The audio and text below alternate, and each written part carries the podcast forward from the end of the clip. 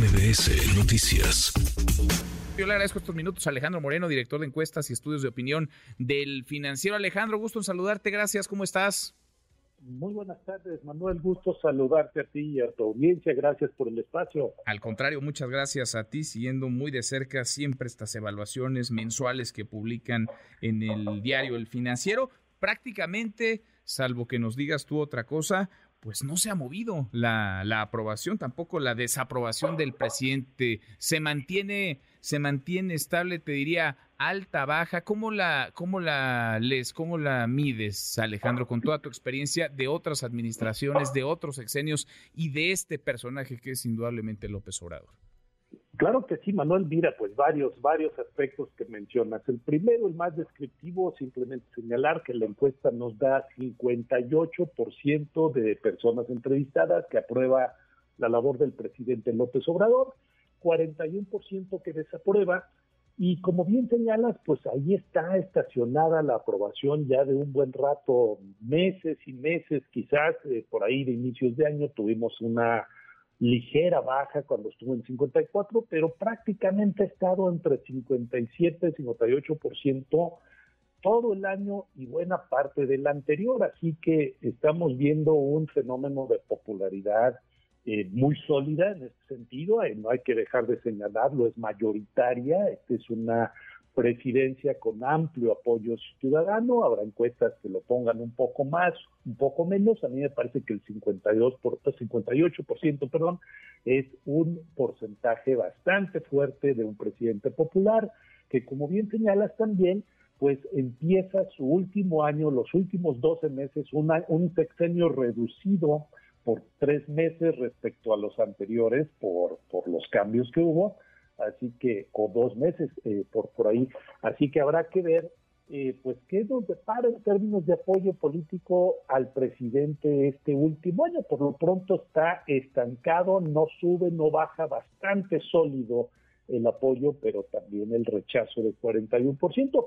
Lo que sí varía, Manuel, son las calificaciones al desempeño rubro por rubro. Empeora la percepción de economía, sube ocho puntos la percepción negativa de 44 a 52%, mayoritaria, empeora la percepción en el manejo de seguridad pública, seis puntos de 61 a 67%, la opinión negativa, solamente 21% cree que está haciendo un buen trabajo el gobierno en seguridad pública, y empeora el, la percepción, me parece que esto es todavía más eh, notable, de siete puntos en términos del manejo de la corrupción, los tres grandes temas de, gobierno, economía, seguridad y corrupción, pues sufren una eh, un deterioro en este último mes de septiembre, Manuel. Los apoyos sociales, sin embargo, valorados por una mayoría bien, y la educación, que pasamos por un debate interesante hace algunas semanas sobre los libros de texto,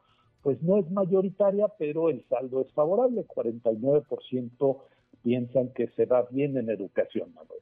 Interesantísimo, porque una cosa es la evaluación al presidente, a su figura, al personaje, y otra ya a los distintos rubros de gobierno, ¿no? Otra a los, a los resultados. Eh, con los números que publicas, Alejandro, y que nos compartes ahora, parece que el presidente conserva, digamos, a ese voto duro, a esos simpatizantes que haga lo que haga, no lo van a dejar y difícilmente va a convencer a los que son críticos, a los que son oposición, es decir, pues se va a ir con lo que tiene, se va a ir con estos números como los ha mantenido desde hace meses.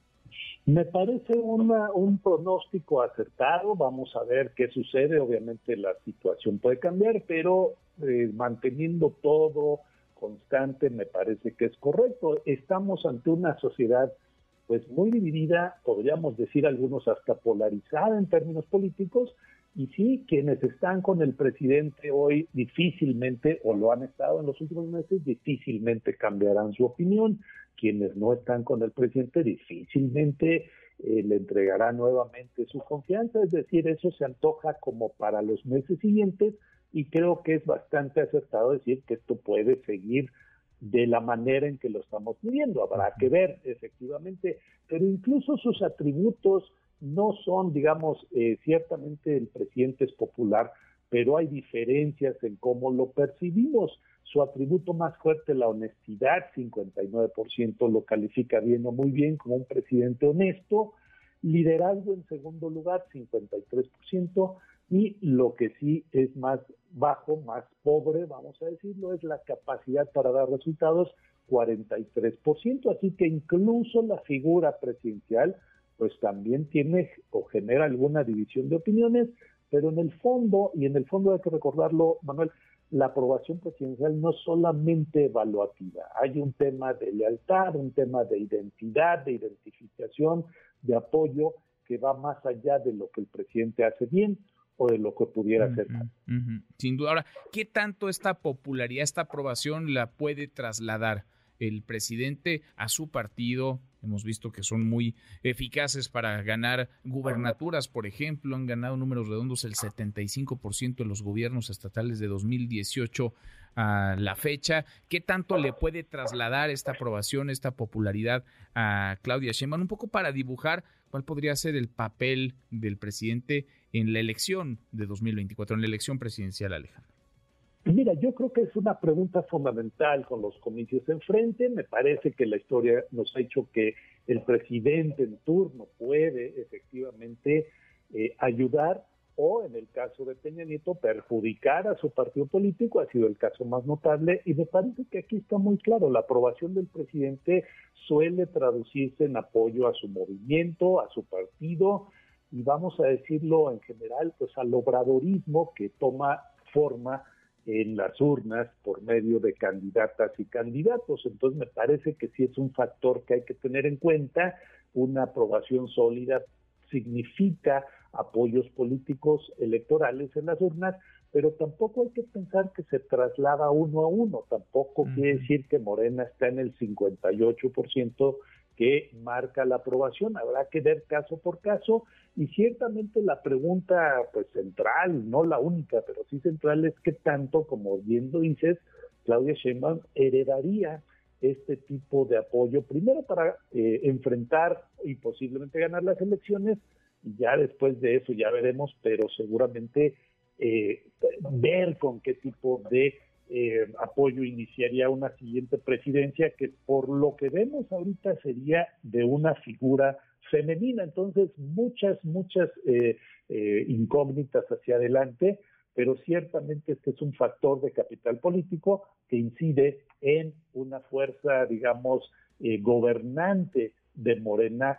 que pues también si la elección del 2024 o las múltiples, o son muchas elecciones, tienen este factor plebiscitario de continuidad o rechazo al proyecto del presidente, pues ciertamente la figura del presidente va a estar ahí, ahí presente en la mente de los votantes. Sin duda, interesantísimo siempre escucharte. Alejandro, te agradezco estos minutos, muchas gracias.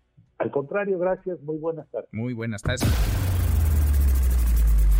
Redes sociales para que siga en contacto: Twitter, Facebook y TikTok.